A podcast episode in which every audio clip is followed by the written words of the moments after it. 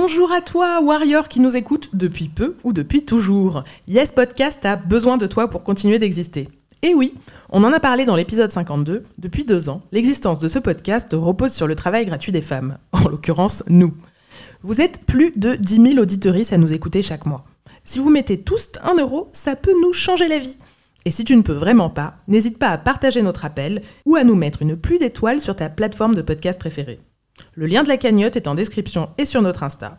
Elle s'appelle De la force pour les warriors. Dans tous les cas, merci à toi et gros love. Yes! Ever catch yourself eating the same flavorless dinner three days in a row? Dreaming of something better? Well, HelloFresh is your guilt-free dream come true, baby. It's me, Kiki Palmer. Let's wake up those taste buds with hot, juicy pecan-crusted chicken or garlic butter shrimp scampi. Mm. Hello Fresh. Stop dreaming of all the delicious possibilities and dig in at HelloFresh.com.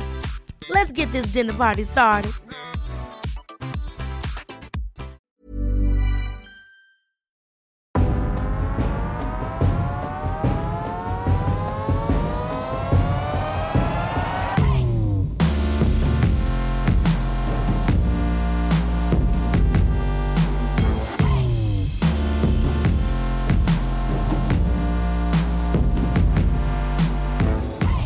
Salut Eh ben ça fait super longtemps et tu es bien à l'écoute de Yes, le podcast des Warriors. On est de retour pour célébrer nos victoires contre le sexisme. Alors on nous, c'est qui, c'est quoi? On va y revenir tout à l'heure, mais on va déjà faire les présentations. Yes, donc c'est moi, Margaïde, et c'est aussi Elsa, aka Zazem. On ne la présente plus. Salut Elsa, tout va bien? Ça va très bien et toi? Eh ben, nickel. Et elle nous rejoint pour la première fois pour cette quatrième saison. Je te présente Zina. Bonsoir à tous, comment ça va? Eh ben, bien. Comme je disais à Elsa tout à l'heure, ça va super bien. Alors après quelques mois de pause, on est toujours aussi chaude pour clasher le patriarcat. Yes, tu le sais, c'est le podcast des warriors qui ne se laissent pas faire. En trois saisons, on a diffusé des centaines de témoignages venus de toute la France, mais aussi de Belgique, de Suisse, du Québec. Alors big up à toutes ces femmes qui nous ont fait confiance. On va continuer à partager vos combats quotidiens contre le sexisme et à célébrer vos victoires. Alors au fil des trois saisons, on a parfois aussi entendu la voix de personnes trans ou non binaires. Elles nous ont rappelé que elles aussi, elles sont en lutte pour leur survie. Elles aussi ont développé des armes pour combattre le patriarcat. Et nous qui sommes des femmes cisgenres, nous devons porter leur combat comme elles, elles portent les nôtres. Alors on s'est dit que le début de cette quatrième saison, c'était le bon moment pour redéfinir qui sont les warriors. Alors les warriors, c'est celles et ceux, c'est celles qui à un moment de leur journée vont réagir avec une répartie bien sentie à un propos sexiste. C'est celles qui ont le courage de fuir pour se mettre à l'abri des violences du patriarcat. C'est celles qui refusent les dictates. C'est celles qui protègent leurs sœurs, leurs adelphes. C'est celles qui disent stop c'est celles qui lèvent le poing. Bref, les Warriors, c'est nous, c'est vous, c'est toi, et on attend avec impatience de recevoir ton récit.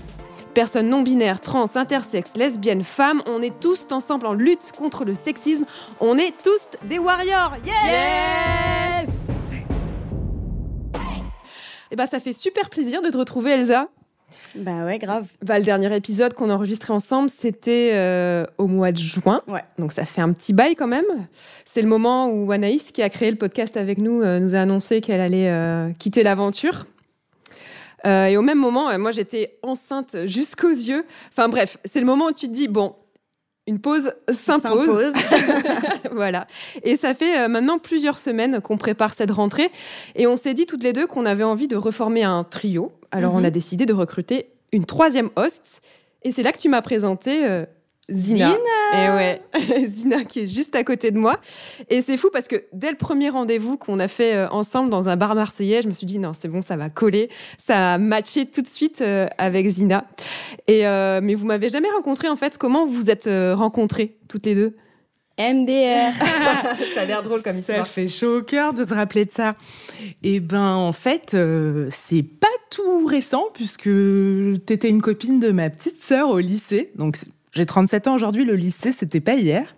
Je me rappelle que vous étiez hyper copine et je me rappelle aussi avoir eu un gros a priori parce que sur Facebook, j'avais découvert que tu étais fan de Booba. Ça nous ramène assez loin. En tout cas, euh, quelle n'a pas été ma surprise quand j'ai découvert 20 ans plus tard, en m'installant à Marseille, que dans la même rue, à la même période, s'installait à Marseille à juste trois numéros de chez moi, Elsa. c'est trop drôle. La génial. coïncidence. Énorme. On est dans un monde tellement petit. Et là, pour le coup, ça a été le coup de foudre immédiat. Quant à Yes, bah, ça a été également aussi un partage de cœur, puisque j'étais une auditrice. Hein. Et euh, quand Elsa, tu m'as demandé de participer euh, à l'épisode sur la grossophobie, ça a été avec un grand plaisir, puisque ce sujet, c'est le combat de ma vie. Mm. J'ai moi-même euh, une expérience euh, très personnelle hein, sur ces questions-là, puisque j'ai souffert de troubles alimentaires pendant 20 ans, que j'ai pas toujours réussi à trouver euh, l'aide adaptée, même en sollicitant beaucoup de médecins. Je me suis rendu compte que euh, on avait une vision assez tronquée de cette question, et ce sont des approches féministes qui m'ont permis de, de, de guérir en fait. Hein. Le féminisme, c'est aussi un médicament au quotidien. Mais en tout cas, ça a été hyper important pour moi de décorréler mon comportement alimentaire de mon apparence physique. Et c'est un sujet sur lequel j'ai vraiment eu besoin de m'exprimer parce que j'étais pas forcément comprise, y compris par mes proches. Et j'ai pris la décision il y a deux trois ans de prendre la parole sur ces sujets dans les médias une première fois. Et j'étais impressionnée du nombre de retours qu'il y a eu sur ces questions. Et du coup, j'ai créé un Insta à la suite sur lequel euh, je parle de toutes ces questions, de, de l'impact de la culture des régimes sur euh, toutes les femmes et les minorités de genre, euh, le, le- la grossophobie systémique, la culture des régimes, enfin toutes ces questions-là. N'hésitez pas à jeter un coup d'œil et à me faire des retours, ça me ferait super plaisir. Merci beaucoup, euh, Zina, pour cette petite présentation et puis bienvenue. Euh, franchement, on est super contente de pouvoir t'accueillir avec ouais, tous les sujets que tu abordes. C'est clair que le thème euh, de la grossophobie et des troubles du comportement alimentaire, en fait, ça nous touche euh, quasiment à 100% en fait. Euh, Vraiment. Enfin, je Je pense connais que- très peu de femmes qui n'ont pas du tout de TCA ou pas du tout eu des TCA à un moment de leur vie, en fait. hein, C'est clair, Qui passent pas leur journée à calculer les calories qu'elles mangent, ça. ça, c'est absolument fou. clairement. Allez, avant de rentrer dans le vif du sujet, j'ai envie de vous demander euh, quoi de neuf, les meufs? Vous faites quoi en ce moment, Elsa? Alors moi, euh, depuis six mois, j'ai créé beaucoup de contenu islamo-gauchiste, euh, notamment Ouh sur là TikTok. là là là, attention. Euh, pour mon projet le Zazémistan, je ne sais pas si certains d'entre vous euh, me suivent sur le Zazémistan. Donc c'est un pays imaginaire que j'ai créé l'année dernière avec Marie Picard qui était euh, d'ailleurs la première productrice euh, de Yes. Alors depuis, j'ai eu quelques raids de l'extrême droite notamment euh, sur Twitter. On aime. Euh, ce qui était assez violent euh, à vivre d'ailleurs, comme vous pouvez l'imaginer, hein, parce que bon, le cyberharcèlement, on dirait que c'est pas grave, c'est des trolls sur Internet, mais ça reste quand même du harcèlement. Voilà. Donc en gros, bah aujourd'hui, voilà, l'extrême droite elle est complètement décomplexée, hein, juste. euh, je le dis parce que je pense que les gens se rendent pas forcément compte, mais il y a une des hordes de masculinistes, racistes, homophobes, fans de Zemmour et de Papacito qui traînent sur les réseaux et qui sont très bien organisés. Donc c'est pour ça que nous aussi en face, il faut qu'on s'organise absolument. Sinon, bon, euh, sur une note un peu plus positive, euh, je donne pas Ouais. mal de Quand je donne- même. je donne pas mal de formations euh, en ce moment et j'anime pas mal de journées de sensibilisation aux violences sexistes et sexuelles dans lesquelles j'utilise euh, le jeu Moi c'est Madame. Voilà, c'est un jeu que j'ai créé avec Axel Gay qui est game designer à partir des témoignages euh, du podcast Yes. D'ailleurs, si vous voulez l'acheter, vous pouvez l'acheter sur moi c'est madame.fr. Il y en a qui m'ont posé la question. Et si votre entreprise ou votre association veut organiser des sessions de sensibilisation au sexisme, n'hésitez pas à me contacter sur les réseaux. Super. Eh ben, franchement, bravo Elsa. hein. T'as- t'as- T'as enchaîné. C'est clair. Et toi, Zina? Ben moi, la grande nouveauté, c'est que j'ai ouvert mon cabinet de thérapie sur Marseille. Et en fait, c'est assez fou parce que j'ai ajouté une expertise à mon expérience et euh, d'avoir pu transformer cette euh, mésaventure euh, en force, puisqu'aujourd'hui, à mon tour, j'accompagne des personnes qui souffrent de troubles alimentaires. Mais en fait, la thérapie, c'est une aventure incroyable. C'est génial d'accompagner des gens, de bénéficier de leur confiance, de les voir cheminer dans leur rapport à leur alimentation, à leur corps, mais de les voir aussi dé- déconstruire les rapports de force qui sévissent au quotidien. Parce que, en fait, la thérapie, ça a longtemps été un domaine qui a été fait par et pour les Blancs. Et c'est tellement important, à mon sens, de de comprendre que euh, s'il y a autant de femmes ou de personnes racisées qui souffrent de complexes de l'imposteur ou de l'impostrice, ou alors euh, qui vont euh, avoir euh, des obstacles particuliers ou des difficultés d'affirmation d'eux-mêmes, c'est pas pour rien. C'est parce qu'on vit dans des sociétés qui ne sont pas forcément régies pour nous. Et ça fait du bien, des fois, de se dire que les problèmes, nos souffrances, les choses qui nous peinent au quotidien ne sont pas forcément le fruit d'individualité. Ça, c'est quelque chose qui est très important pour moi d'apporter en thérapie. Et on est toute une génération de warriors à essayer de démocratiser la thérapie. Et ça fait du bien, vraiment. De ouf. Ok, eh ben, sacré projet. Ça, ça prend du temps, non, quand même, euh, ce genre d'activité. Enfin, quand tu débarques, euh, voilà. Et de l'investissement émotionnel. Donc euh, là, je viens de démarrer, mais n'hésitez pas à venir me poser des questions, que ce soit sur mon Insta ou mon site web. Bon, et moi, alors, bah, on est quasiment six mois après mon accouchement. Voilà. Donc, on va dire que j'ai quand même passé beaucoup de temps à, à pouponner. Euh, ma fille va bien, je l'aime d'amour, je lui fais coucou, même si je crois pas qu'elle soit devant Instagram. Nous aussi, on l'aime pas sur Facebook Non, pas encore. Bizarre. voilà, bon, euh, il y a les réveils à 5 heures du mat, euh, ce genre de joyeuseté qu'on aime bien quand on est parent. Hmm.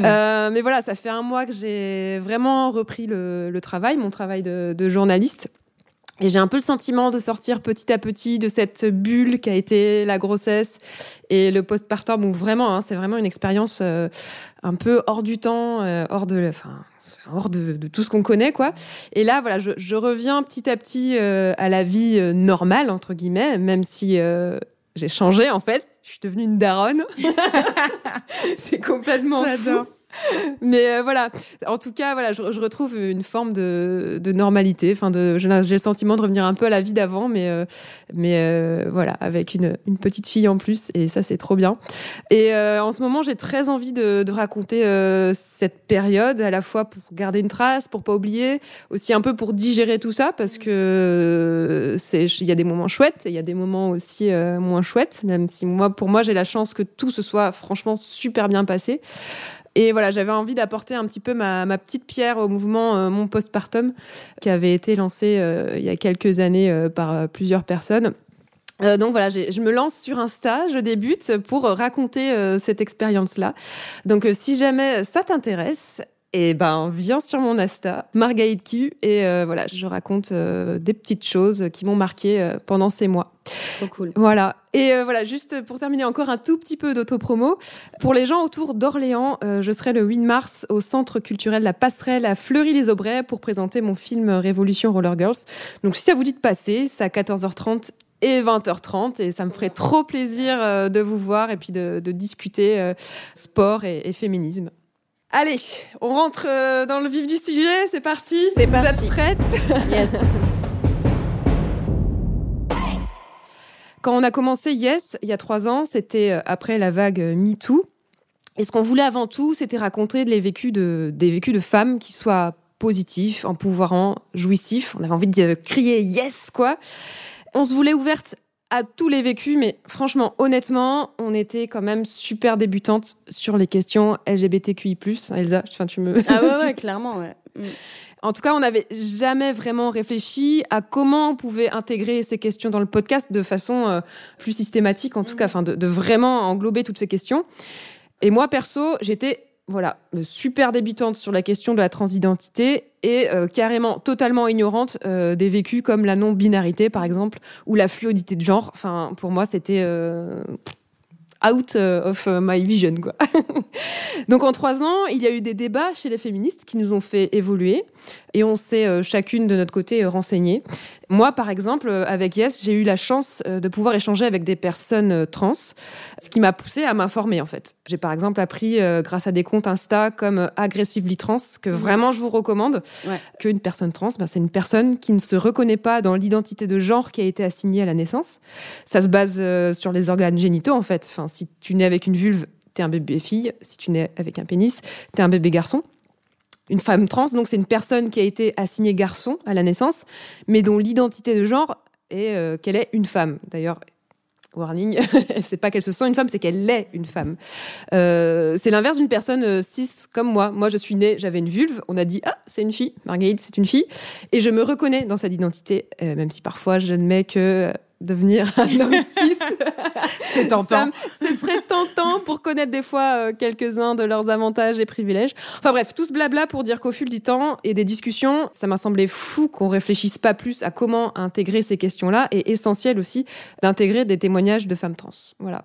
Et toi, Elsa, comment ta réflexion a, évolué? Bah, Moi, le souvenir que j'ai, en tout cas, c'est qu'au moment de l'affaire Marguerite Stern, qui était donc euh, la personne qui a lancé le mouvement des collages féministes et qui s'est avérée être extrêmement transphobe euh, par la suite. C'est-à-dire qu'elle prenait pas du tout en compte euh, les femmes trans dans ses messages, en disant qu'en fait, les femmes trans sont des hommes déguisés en femmes pour en gros dynamiter le, le, mouvement féministe de l'intérieur quoi. Enfin c'est un peu son discours quoi. Ce qui est quand même un discours transphobe en fait. voilà. Enfin moi du coup j'ai pas trop compris. Euh, enfin en fait quand il y a eu cette polémique, c'est là que j'ai commencé à essayer de creuser un peu les questions de transidentité et j'ai appris énormément de choses sur le sujet. J'étais totalement ignorante.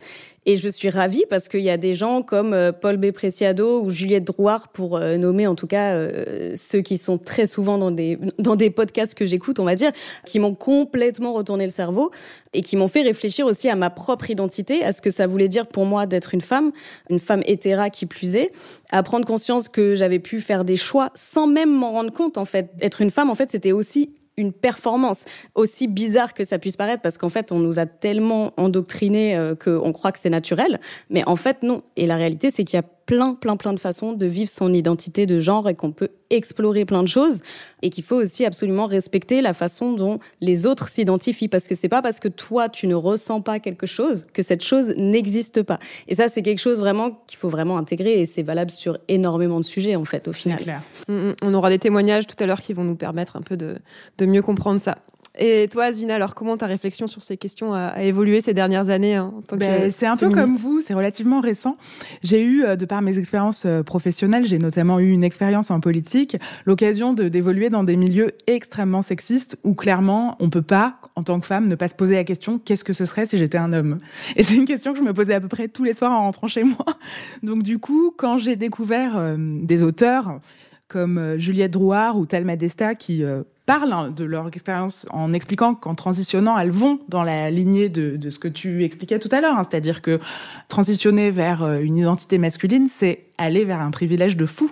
Et ça, c'est tellement impressionnant que du coup, à la suite de ça, j'ai commencé un petit peu à discuter avec des gens que je connaissais, qui avaient différentes identités, pas que euh, des transidentités, aussi des personnes non binaires. J'ai fait des rencontres et euh, je me suis aperçue à quel point on était tous dans un espèce de théâtre humain, que la répartition des rôles par genre, en fait, on en souffre absolument tous, que ce soit euh, les personnes que j'évoquais tout à l'heure, que je peux recevoir parfois en thérapie, ou les personnes racisées, ou les personnes qui souffrent au quotidien de pas être des hommes cis, hein, mais ça peut aussi être les hommes cis eux-mêmes qui sont enfermés dans des schémas d'immaturité émotionnelle, mais tellement flippants qu'on se dit juste, mais on a tous intérêt à faire tomber ce truc du genre. On est obligé de continuer d'y réfléchir. C'est un combat auquel on est obligé de souscrire. Oui, c'est ça, c'est comme un, déguisement qu'on nous impose, en fait, le, genre, avec, des, avec tous les stéréotypes euh, qui vont avec. Donc voilà, c'est toute cette réflexion qui nous a amené à nous poser pour réfléchir et se dire, mais en fait, les warriors, c'est pas seulement les femmes, au sens les femmes cisgenres hétérosexuelles, et que potentiellement, en fait, on est super nombreux et nombreuses à vivre au quotidien des oppressions patriarcales, hein, c'est ce que tu disais à l'instant Zina. Donc euh, autant euh, lutter tous ensemble et euh, partager nos vécus. Mais attention quand même, on va faire un petit warning indulgence. Vous l'avez sans doute remarqué euh, euh, déjà, mais on prétend pas être de parfaites militantes intersectionnelles. On n'est pas du tout l'avant-garde éclairée. Yes, c'est aussi un podcast pour faire de l'éducation. Enfin, on s'éduque nous-mêmes et on essaye de s'éduquer euh, toutes et tous ensemble on a eu un peu cette réflexion au même moment que beaucoup de féministes finalement. Hein. On est voilà, on, prétend pas inventer un truc. Euh, voilà. Par exemple, on peut citer l'exemple de nous toutes qui a fait évoluer la façon dont elle décompte euh, les féminicides. Jusqu'à présent, il reprenait le décompte d'un collectif qui ne prenait en compte que euh, les femmes tuées par leur conjoint ou leur ex-conjoint, ce qui excluait en fait de fait les meurtres déjà de personnes transgenres ou des travailleuses du sexe qui euh, sont elles aussi tuées parce qu'elles sont femmes. Donc euh, voilà, elles ont revu leur leur décompte euh, pour prendre en compte ces réalités-là. Et c'est important de rappeler que voilà, on apprend toutes et tous ensemble, donc il est important d'être indulgente. On ne maîtrise pas tout le vocabulaire. Par exemple là, on emploie le mot tous. Tout le monde n'a pas l'habitude d'employer ce vocabulaire militant. Donc on va essayer d'expliquer les termes le plus possible pour que petit à petit on aille ensemble vers un langage plus inclusif. Mais rassurez-vous, on va faire ça voilà, pas à pas. On va pas vous assommer de, de définitions. Zina, Elsa, qu'est-ce que vous en pensez de, de cette Bah ligne ouais, Ça vous le- va Complètement. En fait, euh, le, le droit à l'erreur, c'est un de mes sujets de prédilection. On fait tous comme on peut et à mon sens, la seule règle, c'est juste d'accepter de se taire ou de s'excuser quand une personne concernée vous parle d'une maladresse que vous avez commise. C'est la seule règle. Sinon, faire de son mieux, c'est génial, quoi qu'il arrive, et on apprend tous ensemble, y compris avec vous. Vous allez pouvoir nous apprendre énormément. Donc n'hésitez pas à nous envoyer des DM, à nous à réagir. hein. Donc pour nous envoyer des messages d'amour avec grand plaisir, mais aussi des critiques, parce qu'on a envie de ça, en fait, d'apprendre et de s'améliorer. Ouais, bah moi je suis totalement d'accord. Et ces derniers temps, j'ai vu beaucoup de posts sur les réseaux. J'ai entendu pas mal euh, de podcasteuses que j'écoute euh, en parler aussi. Ce truc de la pureté militante où en fait euh, on est toujours en train de montrer du doigt. Lui, il a pas dit le bon mot, il a pas fait le bon truc et tout. Et il y a des moments, faut se calmer un petit peu parce que euh, en fait on a tous des sujets, tous des sujets euh, sur lesquels on on n'est pas expert. En fait, on ne peut pas être expert de tout. Donc oui, je pense que l'indulgence, euh, elle est, elle est importante parce que les débats sont déjà très tendus. Donc euh, voilà, faut un peu de sororité, de d'adelphité justement. Euh, Est-ce que tu peux expliquer justement. On a dit qu'on alors- expliquerait les termes à Delphité. donc l'adelphité justement, c'est un terme qui est un peu l'équivalent de sororité, mais justement qui inclut toutes les personnes euh, LGBT qui ne se reconnaissent pas en tant que femmes et notamment en tant que femmes cis, parce que dans sororité il y a sœur et donc ça implique que c'est forcément euh, une femme euh, et du coup c'est un terme voilà que moi j'emploie aussi dans le Zazémistan parce que ça fait partie de ma de mon slogan euh, et, euh, et je pense que c'est important euh, voilà de commencer en fait à, à comprendre ces choses-là et à les intégrer petit à petit même si on peut pas intégrer tout du jour au lendemain évidemment. Et oui, C'est clair. c'est clair. Et euh, surtout, voilà, euh, rassurez-vous, la base de, de Yes, ça reste exactement la même. Ce sera vos témoignages, vos victoires et, et voilà, et toujours euh, des moments euh, enthousiasmants où on a envie, voilà, de, de vivre ensemble C'est ça un podcast une qui donne la révolution. pêche. Voilà, un podcast qui donne la pêche, qui donne envie de, de se lever, de lutter. Et puis voilà, c'est parti pour une nouvelle saison. Yes. Yes, c'est parti. Alors pour ce premier épisode de la saison, on a décidé de demander à des personnes transgenres, lesbiennes ou non binaires si elles avaient une anecdote à raconter. Donc notre but, c'est de montrer l'étendue de l'emprise du patriarcat. Et pour commencer, euh, Zina, tu vas nous présenter ta pote euh, Basma. C'est ça. Basma, c'est une amie à moi, super intelligente, que j'aime d'amour. C'est aussi une femme extrêmement jolie qui répond avec brillance aux standards de beauté euh, établis, euh, disons ça comme ça. C'est pas très joliment dit, mais bon, j'ai essayé. En tout cas, elle correspond au stéréotype de ce que doit être une femme. Exactement, c'est ça. Et Basma est lesbienne. Un jour, alors qu'elle est sur une terrasse de café avec des amis, à profiter du soleil, eh ben, je vous laisse écouter la suite. Et à un moment, euh, le mec euh, assis euh, à ma gauche me pose des questions un peu plus intimes. Donc je lui réponds et je me rends compte que dans mes réponses, il ne comprend pas mon orientation sexuelle. Euh, donc euh, je me retrouve à, à devoir poser euh, entre guillemets un mot euh, sur mon orientation sexuelle pour qu'il comprenne que même si le fait est que je sens qu'il est intéressé, ça pourra pas aller plus loin. Et, et quand il comprend que je suis lesbienne, il est choqué, mais littéralement choqué. Et il me dit mais, mais c'est pas possible, tu es trop féminine pour être lesbienne. Donc bah, je, lui, je, lui, je lui explique que ça n'a rien à voir. Et là, il continue en fait à parler sans écouter euh, mes réponses. Et donc il continue, il me dit mais mais je comprends pas, tu es attirante, tu es sympa. Il me fait des compliments en croyant que ça allait me faire plaisir. Et euh, il me dit mais c'est sûr, t'es pas tombé sur le bon gars, il a pas su euh, voir ta valeur, euh, voilà. Mais, mais des compliments où je crois qu'il pensait réussir. Pour lui, il était dans une dans une conquête, on va dire. Et moi, je l'écoute avec beaucoup de bienveillance, à la différence de lui. Et donc, j'essaie de lui expliquer pourtant, hein, en lui disant, écoute, euh, il faut que tu comprennes que ce n'est pas parce que euh, tu peux être attiré par une femme qu'elle est automatiquement attirée par toi. C'est pas automatique. Et, euh, et certes, euh, il peut y avoir euh, des hommes qui peuvent être attirés par moi, mais ce n'est pas réciproque. À ce moment-là, je pense qu'au niveau du consentement, euh, c'est mort. Ensuite, euh, c'est pas parce que tu es attiré par moi que je vais être attiré par toi. Mon attirance va plus vers les femmes. Il comprend toujours pas. Hein. Donc euh, ce côté où, euh, où les hommes essaient de me délesbianiser euh, a un impact de sexisme et d'homophobie assez fort, je trouve. Aujourd'hui, j'ai 35 ans. Avec le temps, je, je me révolte moins, je réponds de manière posée. Et, et ce qui est triste, c'est que je ne suis plus du tout étonnée. Parce qu'en fait, ce que je suis en train de vous partager, je le vis euh, au quotidien avec les hommes quand ils apprennent mon orientation sexuelle et qu'ils me voient devant eux. Il y a automatiquement le fait est que bah, j'ai peut-être raté quelque chose dans ma vie et qu'ils pensent euh, pouvoir me sauver. Et c'est dommage. C'est dommage.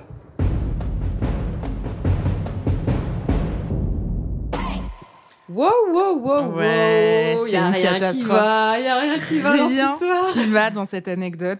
Absolument rien. Ben, déjà, euh, juste euh, de devoir euh, se retrouver à insister autant, c'était pas possible.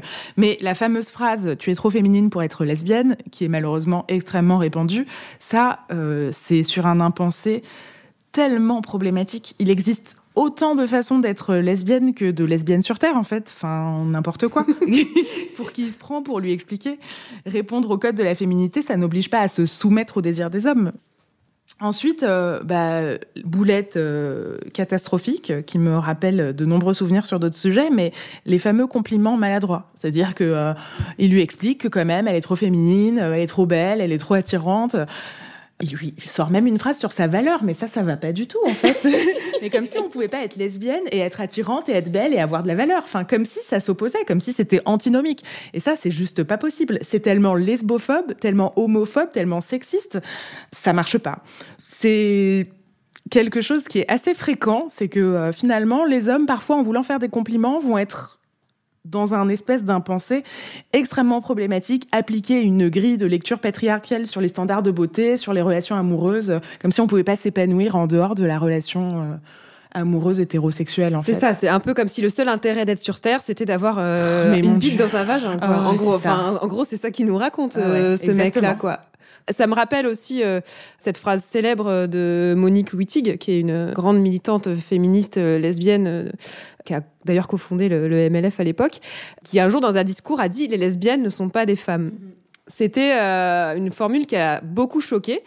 Et en fait, euh, ouais, mais oui, enfin, d'une certaine façon, euh, les lesbiennes échappent en fait au patriarcat en étant, en ne se soumettant pas entre guillemets à une relation hétérosexuelle. euh, et du coup, ben, elles sortent un peu du, du, du marché hétérosexuel. Donc du coup, elles sortent un peu finalement de, de la société, quoi. Donc c'est pas des femmes quand on entend une femme euh, qui va se soumettre à un homme entre guillemets, quoi. Enfin, elle est pas.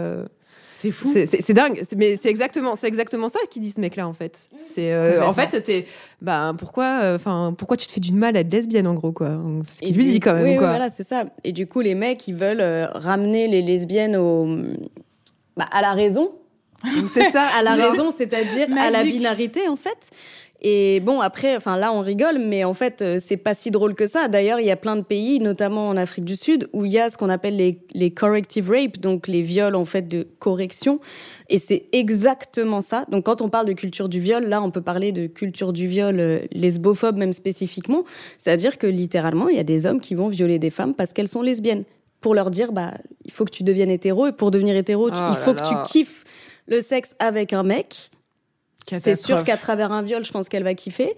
En Ah, fait, il dit, le mec, il dit ça comme ça, l'air de rien, genre, euh, mais attends, euh, tu de... c'est parce que t'as pas trouvé le bon, nan, nan, nan. Mais en fait, derrière, il y a carrément des viols et des meurtres qui, en fait, sont la continuité extrême, bien sûr, mais de cette logique. Et ça, je pense que vraiment, les gens s'en rendent pas compte du tout, en fait. C'est super Mais pas du tout, du tout. Mais ce que je trouve intéressant aussi dans le témoignage de Basma, c'est que euh, finalement, on en parle beaucoup quand on parle de lesbianisme politique, cette idée qu'à partir du moment où on est lesbienne, on échappe un peu au male gaze, c'est-à-dire au regard masculin qui est porté et universalisé sur absolument tout. Hein. Ça s'exprime dans les arts, en sociologie, en politique, partout. Mais finalement, même en étant lesbienne, elle n'échappe pas au regard masculin. Mmh, ouais, non, Non, pas du tout. Elle se retrouve à le subir, elle se retrouve Bien à sûr. être évaluée à travers cette grille de lecture. Et ça, Et elle se retrouve comme on l'a toutes, je pense au moins une fois, dans notre- enfin même des milliers de fois dans notre vie, dans cette situation relou où t'es en soirée et où t'as une conversation que t'as absolument pas envie d'avoir juste parce qu'il y a un mec qui a décidé de t'expliquer euh, ta vie en fait. Exactement. Et en fait, c'est insupportable quoi. Tu, enfin, c'est. Non, mais cata. C'est, enfin, moi, je pète les plombs avec ces situations-là où t'es là, mais de quoi tu me parles en fait? J'étais juste là pour passer une bonne soirée. Ouais, Pourquoi tu me parles de mon intimité en fait? À quel moment en fait tu vas, enfin, tu Et vas de parler droit? aussi de choses aussi intimes que ton orientation sexuelle avec quelqu'un alors que tu connais à peine quoi? Mais En ça fait- me fait aussi penser au fait que, vous savez, quand un mec vient nous draguer, il vaut mieux dire euh, non, j'ai un mec, Hmm. plutôt que non, je suis pas intéressée. Et ça, on l'a toutes vécu. Ouais. Ce moment où, même sans qu'on nous l'ait dit, on sait qu'il vaut mieux dire non, j'ai un mec, parce qu'un mec respecte toujours plus un autre mec que notre choix, notre Oh, mon consentement en tant que femme. Ou alors dire, euh, Systématiquement, en fait. Ou alors dire ah non mais il y a mon père là. ça ça marche aussi. J'ai un propriétaire, je suis en laisse, ne t'inquiète pas, tout se passe bien. Tout va, tout va Exactement bien se passer. Voilà. Bon, eh ben, on va passer à un autre sujet maintenant. Elsa, toi, tu vas plutôt nous parler de non-binarité avec le, témoin que tu nous proposes maintenant d'écouter. Oui, Noam, Noam, c'est mon chouchou d'amour. C'est une Oh. personne extraordinaire que j'aime à la folie. Alors lui, il se définit comme homme non binaire gay, ce qui peut paraître bizarre, mais vous allez comprendre, je pense. Noam, il est danseur, performeur, humoriste. Euh, il s'appelle Noam Sanso. Allez le follow sur Insta, vous serez pas déçus. C'est un auditeur d'ailleurs fidèle de Yes depuis longtemps. Oh, trop cool Euh, moi, je l'ai aussi invité euh, aux Azémistan, donc dans mon émission YouTube, et c'est clairement un des meilleurs épisodes. Allez le voir sur YouTube, vous allez kiffer. Donc voilà, je laisse Noam raconter sa story parce que c'est vraiment quelqu'un qui raconte très bien. Hello yes Alors, moi je suis Noam, euh, je suis gay. Et pour la petite histoire, en 2019, j'étais AED, donc euh, assistant d'éducation, ou pour les plus vulgaires d'entre vous, surveillant. et j'avais également un compte Instagram, que j'ai toujours d'ailleurs, qui était à l'époque ouvert. Voilà. En gros, sur mon compte Instagram, je suis, euh, bah, je, fais du voguing, je fais plein, plein de pratiques artistiques, je suis assez militant sur les, les causes LGBTQIA+. Et quand j'allais au collège, bah, j'étais habillé euh, avec mon petit pull et mon petit jogging parce que j'avais froid tout simplement, il fait froid. Et euh, enfin je vais pas mettre mon meilleur make-up pour aller au collège. Sauf que ce que je ne savais pas, c'est que les petits chenapans qui étaient ces collégiens et collégiennes ont cherché à trouver mes réseaux sociaux et ont trouvé, sont tombés un jour sur mes photos. Et un jour à la récréation, je vois un attroupement d'élèves qui se rapproche vers moi et euh, j'entends une fille, qui, une petite fille qui me dit euh, Noam, euh, est-ce que tu as vu euh, ce qui euh, se passe sur toi sur Snapchat Euh, Et en fait, elle me dit qu'en gros, il y a un élève, un groupe d'élèves qui ont récupéré ma photo, une photo de mon Instagram, et l'ont posté sur Snapchat en disant Wesh, Noam, regardez Noam, en gros, enfin, avec des, des, des propos assez homophobes et tout. Et du coup, moi, je vais récupérer le téléphone de l'élève concerné. Donc, je l'attrape au milieu de la cour. Je dis, je peux avoir ton téléphone, s'il te plaît? Ouvre ton compte Snapchat. Il faut que je vois. Et du coup, je vois en effet ma photo de moi en jupe, talon, avec ma wig jaune, ma wig jaune synthétique. Et j'étais très énervé parce que ils ont récupéré la plus mauvaise photo de moi avec ma wig la plus synthétique que possible, la moins réelle. Et j'étais très énervé de voir ça parce qu'il y a beaucoup de photos sur mon Instagram. Ils auraient pu récupérer n'importe quelle photo. J'aurais dit ok, c'est pas grave, let's go. Mais là, c'était pas possible. et après ça, du coup, ils ont été convoqués, etc. Les parents ont dit ouais, mais c'est normal qu'ils soient choqués parce que euh, ils voient leur surveillant habillé en fille. Et moi, j'ai dit écoutez, madame, déjà c'est ma vie personnelle. J'arrive au collège, je peux arriver au collège comme je le souhaite. Et dans tous les cas, vos enfants seront punis. Et la vie scolaire m'a soutenu, euh, les m'ont soutenu à 100%. Et euh, les élèves ont été forcés de me faire euh, tous des lettres d'excuses trop mignonnes que j'ai encore jusqu'à aujourd'hui. Ça fait, ça fait quoi? Ça fait euh, deux ans maintenant, trois ans bientôt.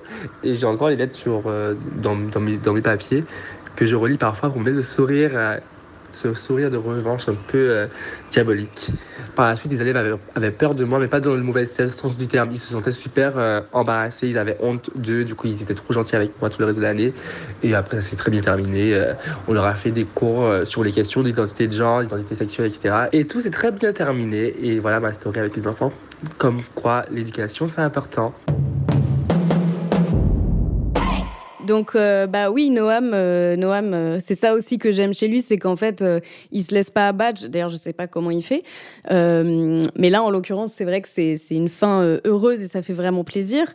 Du coup, bah on va parler un petit peu de cette question de la non binarité parce qu'il y a pas forcément beaucoup de gens qui savent vraiment ce que ça veut dire et peut-être que c'est une des identités les plus complexes à expliquer. Et d'ailleurs, comme toutes les identités de genre, c'est une identité qui est un spectre, c'est-à-dire qu'il n'y a pas une façon d'être non binaire. D'accord? Et d'ailleurs, pour ceux qui ont vu euh, la série Sex Education, dans la dernière saison, il y a un personnage qui est non-binaire. Et justement, c'est tout l'objet de, de, ce personnage-là, c'est d'expliquer qu'en fait, euh, je ne dois pas ressembler à la façon que toi, tu imagines qu'une personne non-binaire devrait être, en fait. Moi, je vis ma non-binarité comme je l'entends et euh, j'ai pas à me justifier, en fait, si je te dis que je suis non-binaire, je suis non-binaire, c'est tout. Donc, la définition euh, de Wikipédia, hein, parce que comme ça, au moins, c'est clair, c'est donc les personnes non binaires ou genderqueer ne s'identifient ni strictement homme ni strictement femme, mais entre les deux ou un mélange des deux ou aucun des deux. Déjà, ça amène beaucoup de possibilités. Et donc, les personnes non binaires peuvent choisir d'adopter des pronoms personnels différents, comme par exemple IL, le fameux IL hein, qui est rentré dans le dictionnaire récemment et qui a créé des petites pensées pour Blanquer. Oh là là, my god. Euh, Comment ça IL dans le dictionnaire, le Robert, c'est pas possible. Non mais il y a des vrais problèmes dans le monde. Hein. Exactement. Euh, là, c'est plus possible. L'hôpital public, on verra plus tard. Oui, voilà, les soignants, euh, c'est moins important que IL apparemment. Voilà, donc les, les personnes non binaires peuvent adopter des pronoms différents, changer de prénom adopter une expression de genre différente. Donc, une expression de genre, en fait, c'est la façon dont vous exprimez justement votre genre. Donc, la façon dont vous allez vous habiller, dont vous allez parler, euh, marcher, etc., etc. Et du coup, tu peux avoir, bah, par exemple, Noam s'habille souvent avec des jupes et des crop tops, etc. Ce qui, en général, est plutôt euh, une expression de genre féminine. Et lui, il joue avec ses codes. Et en fait, il y a plein de gens hein, qui le font. Même des hétéros peuvent avoir une expression de genre féminine. Donc pour ça, moi, je vous conseille vraiment un épisode du podcast Camille de Binge Audio. Je crois que c'est l'épisode Décliner votre identité. Dans cet épisode, vraiment, elle explique tout, tout, tout, tout, tout. C'est quoi le sexe, le genre, l'expression de genre, l'identité de genre, etc. Et comment tous ces paramètres-là sont indépendants les uns des autres. Ça prend du temps à intégrer, mais je trouve qu'elle l'explique trop, trop bien. Et elle a aussi un épisode qui s'appelle Comment être un bon allié des personnes non binaires. Donc euh, ça aussi, je vous le conseille. Euh, c'est hyper intéressant et on apprend beaucoup, beaucoup de choses. Voilà. Et donc par ailleurs, vous pouvez aller suivre Noam Sinso, donc S-I-N-S-E-A-U, sur Insta. Euh, on vous mettra de toute façon tous les liens dans la description de l'épisode. Ok. Trop bien. Bah, merci, merci Elsa pour toute cette précision sur la non-binarité. Allez, on va écouter maintenant l'histoire euh, d'une femme trans, euh, Mika. Je l'ai rencontrée sur Twitter. Donc elle est enseignante, euh, mère de deux gremlins, c'est elle qui le dit, hein, c'est pas moi. Et sur Twitter, en fait, elle publie des récits tirés de sa vie et c'est vraiment super intéressant. Elle parle par exemple de son coming out trans auprès de ses collègues ou alors de comment ses enfants ont vécu sa transition. Elle raconte aussi ce qui l'a aidé dans son parcours de, de femme trans et c'est toujours en fait super intéressant et super positif. Donc c'est comme nous quoi, comme Yes. Exactement. Voilà, en plus Mika a énormément d'humour. Enfin souvent je me, je me bidonne en lisant ses euh, threads. Bref, euh, donc je me suis dit qu'il fallait absolument qu'elle témoigne euh, chez nous, dans Yes. Donc je vous propose de l'écouter. J'ai plutôt de la chance, j'ai un parcours quand même qui est plutôt positif, qui est plutôt chouette. Bah, L'idée c'était de pouvoir en rendre compte aux autres et de, de montrer qu'on peut être trans et on peut avoir une vie plutôt positive, plutôt normale aussi en fait. je, je suis pas super héroïne, je suis juste prof et maman. C'est déjà pas mal comme casquette. Euh, L'idée, c'était aussi de montrer que bah, finalement, en tant que femme transgenre, j'ai une vie qui est assez peu différente de celle des femmes cisgenres et que on peut avoir des vécus communs, notamment bah, par rapport aux dominations patriarcales, par rapport à ce qu'on peut vivre au quotidien euh, vis-à-vis d'une société qui euh, a tendance à nous balancer un certain nombre d'injonctions à la figure. Et euh, là, notamment, bah, je voulais parler d'une injonction que j'ai réussi un petit peu à surpasser, qui est euh, l'injonction euh, à se maquiller, l'injonction euh, à se faire belle au quotidien. Quand j'ai entamé ma transition, pour moi, c'était inimaginable en fait de sortir sans être maquillée. Et au départ, c'était une question de sécurité, une question de, passing, hein, comme on dit. C'est-à-dire que au départ, j'avais le visage qui était encore assez marqué par la présence d'une barbe. Donc pour moi, bah, c'était juste indispensable de sortir en étant maquillée en couvrant tout ça et puis en accentuant quand même pas mal mes yeux, etc. C'est quelque chose qui était une routine. J'avais bien conscience que je me l'imposais et en même temps, j'imaginais pas être en capacité de pouvoir sortir dans la rue sans cette protection-là. Puis bah, le temps a passé, il a fallu deux petites années de transition pour que je commence à me sentir un petit peu plus à l'aise avec mon visage, pour que la barbe parte complètement notamment. Mais malgré ça, c'était toujours impossible pour moi de sortir sans le maquillage, c'est-à-dire que il y avait toujours cette obligation, cette injonction à me dire ah oui mais on sait jamais, euh, dans le doute, euh, passe quand même un quart d'heure, 20 euh, minutes le matin dans la salle de bain. Et ça a été peut-être un, des rares bons côtés de la pandémie. Donc il y a eu cette coupure de, trois mois pendant le premier confinement. Et quand je suis revenue au, collège où j'enseigne, donc à partir du mois de juin, le fait de porter un masque au quotidien et d'être maquillée, c'était juste pas compatible, c'était pas possible. Donc, euh, bah, au départ, j'ai laissé tomber le fond de teint parce que ça collait au masque. Et puis assez vite, à la rentrée suivante, je me suis rendu compte qu'en fait, euh, j'étais capable de partir le matin pour ma journée de cours sans être maquillée. Puis que c'était même valable en fait euh, quand je portais pas le masque, quand on pouvait sortir à l'extérieur sans. Et il a fallu du temps en fait pour que je réalise, hein, pour conscientiser tout ça. Mais en fait, c'était une vraie victoire parce que il y avait un contraste bien net entre les, premiers mois où c'était juste pas possible d'imaginer sortir sans ça et euh, aujourd'hui où en fait euh, ben voilà ça m'est totalement égal où c'est finalement beaucoup plus conforme à, à, la femme que je peux être je suis assez pratique je suis quasiment tout le temps en pantalon je sors beaucoup je suis prof de SVT, donc euh, je fais partie de ces gens qui aiment bien aller cueillir des plantes et ramasser des bestioles dans la forêt. Et du coup, en fait, ça m'a vraiment aidé de lâcher cette injonction au maquillage. Ça m'a vraiment aidé à définir quelle femme j'étais et euh, à me détacher d'autres stéréotypes par la suite. Et ça, c'est vrai que c'est quelque chose d'important dans des dans des parcours trans. On a tendance, en fait, souvent à, à recevoir une double injonction où les gens vont nous dire que il faut qu'on fasse ça, on n'en fait pas assez, il faut paraître plus euh, homme ou plus femme selon les parcours. Et en même temps, souvent on va aussi nous dire qu'on en fait trop, qu'on s'accroche trop aux stéréotypes, qu'on donne de la valeur aux stéréotypes. Donc on est tout le temps un peu euh, face à cette double exigence qui est totalement contradictoire. On marche toujours un petit peu sur une corde. Je trouve que c'est important de se laisser le temps justement de trouver son point d'équilibre là-dedans et d'être capable ben, d'envoyer bouler, des stéréotypes de genre et d'être capable de trouver un moment où placer le curseur et de se dire, ben là voilà, ça c'est moi, euh, voilà euh, quelle personne je suis.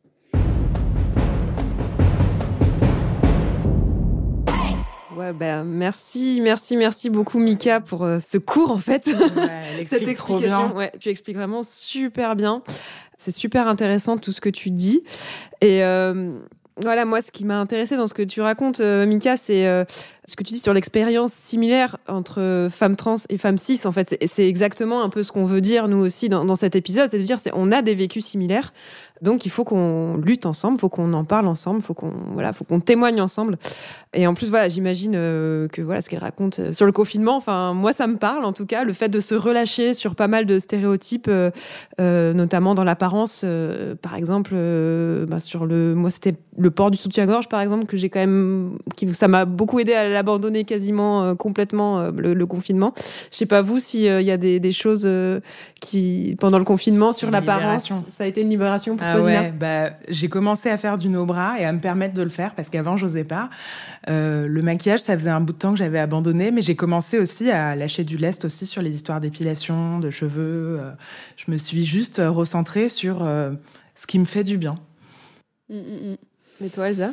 Ah non, mais c'est clair. Moi, je passais la journée à regarder des séries. Euh, J'en avais rien à foutre de, de tout ça. Ouais, clairement, c'est. Ouais, ouais, non, carrément. Ouais. Je pense qu'il y a un avant et un après. Après, j'avoue que je pense qu'il y avait aussi un côté à la fin où j'étais là. Ah, j'ai envie de, tu sais, de m'habiller, genre, euh, de m'habiller en fait. Je vois trop. Non, mais en tout cas, voilà, ce qui, voilà, j'aime bien quand elle dit, euh, il faut envoyer bouler en fait euh, tous ces stéréotypes pour trouver la personne que nous on est. Enfin, moi, je trouve ça vraiment, euh, Mm, vraiment mm, très fort en fait de de, de réussir. Alors, c'est encore plus difficile hein, quand, comme ce que dit Mika, on, on a un, un parcours euh, de personnes trans parce que effectivement, euh, l'apparence c'est aussi une protection quand on a une personne trans, par exemple, on a déjà eu l'occasion d'en parler dans un épisode euh, sur la beauté, mais euh, correspondre à des stéréotypes de genre, euh, c'est aussi voilà se, se protéger, essayer de rentrer dans des cases et du coup euh, passer un peu inaperçu dans la société et du coup ben s'éviter des violences parce que la transphobie c'est quand même ça. voilà la société peut être très violente avec les personnes qui ne rentrent pas dans les stéréotypes hommes et femmes. Alors moi, il y a aussi une histoire euh, que Mika a racontée dans, sur son Twitter que je vous invite à aller voir. Elle explique en fait comment euh, un jour, euh, alors qu'elle était encore en questionnement, elle est rentrée dans une boutique et le fait d'avoir été accueillie par la vendeuse en tant que femme, c'est-à-dire que sans hésiter, la vendeuse s'adressait à elle, en lui disant Madame, ça l'a aidée, ça lui a redonné confiance aussi. Et ça, c'est c'est vraiment important. On entend parfois des gens face à des personnes LGBTQIA+, dire ah mais moi je sais pas trop, est-ce que c'est un homme, est-ce un mec ou une nana, on sait pas trop. Euh, Boulet. Oh, ouais, en fait, euh, Boulet, en fait, si tu sais pas, il suffit de demander euh, gentiment à la personne quel pronom est-ce que tu veux que j'utilise pour m'adresser à toi? Et euh, enfin, c'est pas plus compliqué que ça. Et surtout, abstenez-vous les questions reloues du type ah ok, euh, t'es une femme trans, mais du coup euh, t'as une bite ou euh, comment ça se passe? Enfin, évitez. Voilà, en fait, vous voilà, si vous connaissez pas la personne, euh, enfin, contentez-vous de vous adresser à la personne comme à un être humain. Point. Voilà. Et pas lui demander ce que contient sa culotte. Non, mais c'est quand même hallucinant. Ça va Mais pas ouais, mais il y a énormément de témoignages de personnes trans qui racontent que dès qu'elles annoncent euh, leur transidentité, il y a des questions hyper intrusives qui, qui arrivent. Mais comme euh, Basma le disait tout à l'heure, hein, c'est fou quoi. Mais j'ai trouvé ça hyper intéressant, euh, le propos de Mika sur le double standard qui, je pense, euh, s'applique euh, absolument à nous tous. hein. Donc, euh, pour Mika, si je comprends bien, sur Twitter, elle a une page? Ouais, elle a une page qui s'appelle Transeignante. Trop bien, j'adore. Meilleur nom Twitter. Ah ouais, c'est génial. Trop Mais bien. Du coup, on va pouvoir passer euh, les, aux questions des auditorices. Ouais, alors voilà, c'est on, on passe à la nouvelle euh, rubrique questions des auditorices. On a reçu euh, quelques-unes de vos questions et donc euh, on va essayer d'y répondre. Ben, déjà, merci infiniment parce qu'il y a eu plein de petits mots pour me souhaiter la bienvenue, donc euh, ça me touche beaucoup, je trouve ça très chouette. Il y a quelqu'un qui demande comment mon arrivée dans l'équipe se passe et franchement, je ne peux que confirmer qu'elle se passe super bien. Je suis hyper excitée de commencer cette aventure. Euh, sur les autres questions, il y a eu une question hyper intéressante que j'ai envie d'adresser en premier à la queen du Zazémistan, ce nouveau pays inventé, puisqu'on nous a demandé comment faire face à tous ces discours anti-wokistes. Alors, en tant que spécialiste du woke, euh, je vais vous répondre. Non, mais en gros, euh, j'en parlais avec un ami en plus il y a quelques jours du fait que, donc voilà, il y a de plus en plus euh, ces discours de euh, non mais c'est bon, les woke, les IL, les machins trucs, toujours des nouveaux mots, des nouveaux trucs, etc. Et il y a vraiment ce côté où ils nous mettent tous dans le même panier. Alors je sais pas si vous avez suivi un peu toutes les unes qu'il y a eu de valeurs actuelles, de tout ça. Enfin, Il y a même eu un séminaire du ministre. Il y a même eu quoi? Un séminaire du ministre. un Exactement. séminaire du ministre sur le wokisme. Donc encore une fois, hein, je pense que là, il y a, y a des petits problèmes en France, euh, un tout petit peu plus importants, mais bon voilà. Donc les féministes, les décoloniaux, les machins, les trucs, Les écolos. les écolos, ils nous mettent tous dans le même panier, ils nous sortent des, des poncifs et des phrases euh, qui sont vraiment euh, des phrases toutes faites en fait. Hein. Euh, Je sais pas, c'est tellement absurde et c'est toujours un peu la même chose. Euh, alors moi, le, le premier conseil que je peux vous donner, c'est, bah, en fait, souvent ils vont nous dire que nous on est trop émotionnels, qu'on mélange tout, que je sais pas quoi. Là, vous pouvez leur retourner ça, parce qu'en réalité, souvent c'est eux qui sont trop émotionnels sur ces questions-là. Et par exemple, bah, moi je peux vous donner un exemple qui m'est arrivé l'autre jour où une étudiante m'a dit non mais c'est bon euh, c'est conne euh, qui porte plein de 30 ans après euh, gna gna gna gna et elle m'a dit c'est juste pour l'argent. Et du coup je lui ai ah bon? Mais t'as un exemple d'une femme qui a gagné beaucoup d'argent euh, en accusant quelqu'un en plus à tort? D'agression sexuelle Est-ce que tu as un exemple? Ne serait-ce qu'un, hein, parce que peut-être qu'il y en a. Mais non, mais c'est tous les jours. Comment ça, c'est tous les jours? Et en fait, du coup, juste en posant des questions hyper simples, genre ah bon, mais vous avez des preuves de ce que vous dites? Donc typiquement, enfin, je, je, pense à un autre exemple. On parle des décoloniaux à l'université, genre comme quoi il y aurait la menace décoloniale à l'université. Ah bon, mais il y a combien de chercheurs euh, qui travaillent sur les questions décoloniales en France à l'université? Parce que concrètement, si on compare par exemple aux États-Unis, il y en a, je pense, 1% euh, comparé aux, aux États-Unis. Je veux dire, c'est vraiment pas un sujet qui déborde de chercheurs à l'université, mais absolument pas.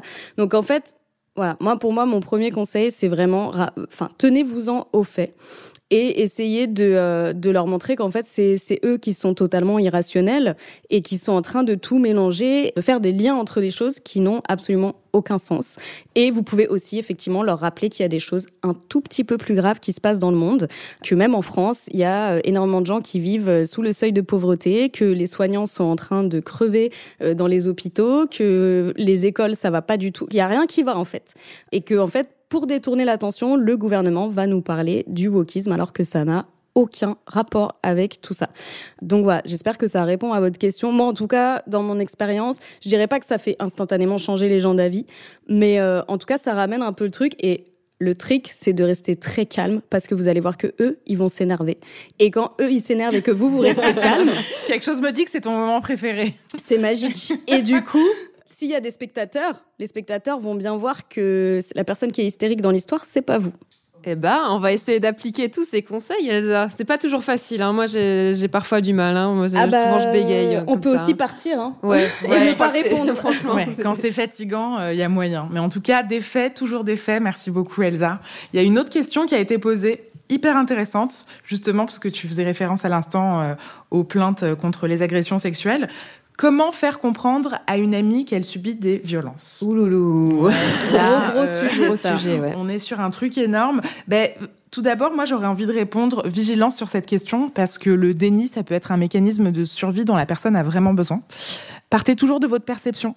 Attention au tu qui tue. Parce que dire à quelqu'un, tu subis des violences, tu devrais faire ça, c'est pour ton bien, bah, ça peut être une violence supplémentaire. Parce que euh, personne d'autre que cette personne ne peut savoir ce qui est pour son bien en fait. Donc déjà juste ça, partez de votre perception et n'hésitez pas par contre à lui partager votre euh, vision des choses en disant je ressens beaucoup de violence dans la situation que tu me décris, je suis très peinée de voir ce que tu subis.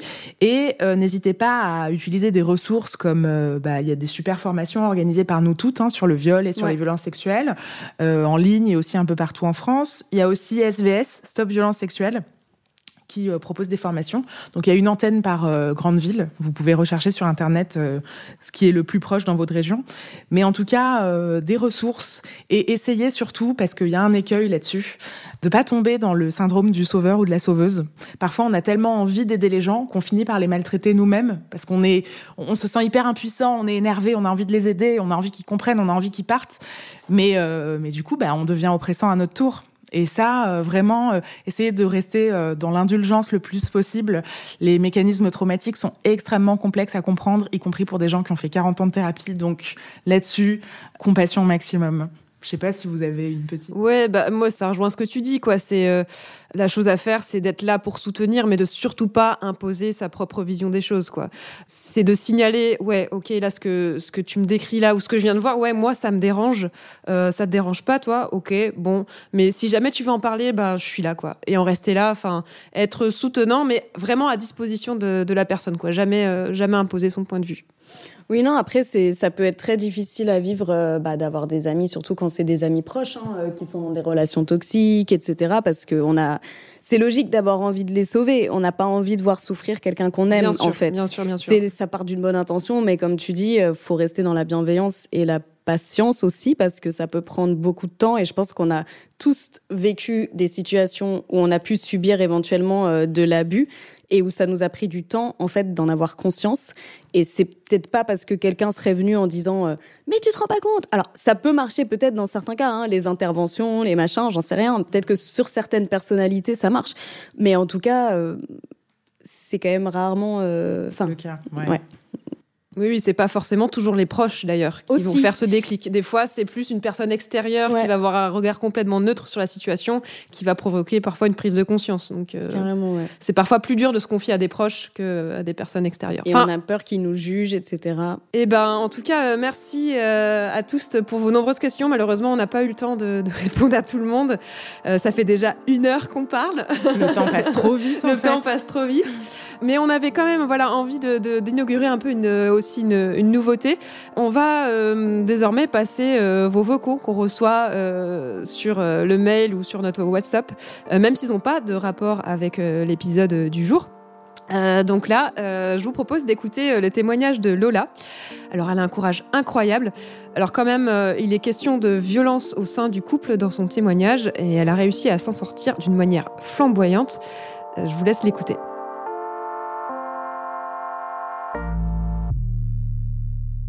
Salut l'équipe de Yes. Ça fait longtemps que je vous écoute et c'est trop trop bien. C'est trop chouette d'entendre euh, tous ces récits euh, qui donnent un peu plus de force et, plein, de, plein de bonnes idées euh, dans la vie. Et moi j'avais un petit truc à vous partager. En octobre dernier, j'ai enfin eu le déclic de quitter le mec 6 avec qui j'étais depuis un an et demi et qui était bah, violent physiquement et psychiquement avec moi. Du coup, j'étais tendue, euh, en, en hypervigilance en permanence. J'avais du mal à dormir. euh, C'est pas gros la teuf, quoi. Et quand je l'ai quitté, bah bien sûr, il a pas compris pourquoi je le quittais, alors que je lui avais déjà dit, euh, je lui avais répété que son comportement était inadmissible et qu'à un moment donné, ça allait plus du tout le faire pour moi. Mais bon, c'est pas si simple. La dernière fois que je l'ai vu, on s'est dit que bon, on voulait pas trop être fâchés. Je lui avais demandé quand même d'être responsable dans notre séparation, de faire attention à moi. Je lui avais même fait un câlin à sa demande, parce qu'il était tout perdu et que bah, ça me faisait de la peine euh, de le voir triste. Évidemment, c'était absurde de lui demander d'abord euh, d'être responsable alors qu'il avait été complètement irresponsable pendant notre couple. Mais bon, je pense que c'est un peu comme ça aussi qu'on est de temps en temps. euh. Et j'ai passé plusieurs semaines à me morfondre, à me trouver nulle et à me sentir euh, dégoûtée de moi euh, parce que j'avais accepté de subir euh, cette relation de merde. Et là, à ce moment-là, j'apprends qu'il a allé séduire une de nos potes en la draguant sur la base du je me déconstruis, en minimisant ses actes envers moi et en niant ses engagements envers moi. Et là, j'en ai pas dormi tellement j'étais en colère. Et là, à ce moment-là, en fait, j'en ai eu marre que cette colère, elle soit qu'à moi, que contre moi, en euh, je me suis dit, bon, bah, il veut comprendre, il veut se remettre en question. Ok, c'est parti. Donc c'était début décembre et je lui ai fait un calendrier de l'Avent. Tous les jours, je lui ai envoyé un message détaillant point par point, événement par événement, sa violence, son égoïsme, son irrespect. Du coup, il y a une vingtaine de jours. Le 25 décembre, jour de Noël, je l'ai averti que je posais une main courante euh, contre lui, parce que je voulais que ses actes soient consignés euh, quelque part. Parce que je savais que c'était pas la première fois en plus qu'il agissait comme ça. Et puis euh, autour du nouvel an, bah, j'ai envoyé ce calendrier de l'avant à ses potes, à nos potes, en leur disant que si il et elle voulaient savoir, bah, c'était leur choix de lire et qu'il y avait aussi des jolies photos. J'avais mis des photos de vacances pour adoucir un peu les, les mots. Et surtout, je leur souhaitais de prendre soin d'elles et eux à ses côtés parce que je savais que bah, c'était pas forcément facile. En faisant ça, je voulais euh, ne plus être la seule à savoir je voulais avoir moins peur qu'il recommence. Je voulais qu'en fait ça devienne une responsabilité euh, collective, ne plus avoir à porter euh, cette responsabilité. Et à ma grande surprise, euh, j'ai reçu beaucoup de soutien. Les langues se sont déliées et moi, ben, j'ai pu arrêter de prétendre qu'il s'était rien passé de grave. Merci beaucoup pour votre écoute. À bientôt.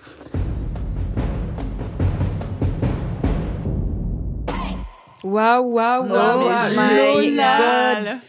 oh mon dieu, je suis tellement fan. C'est absolument courageux, absolument génial.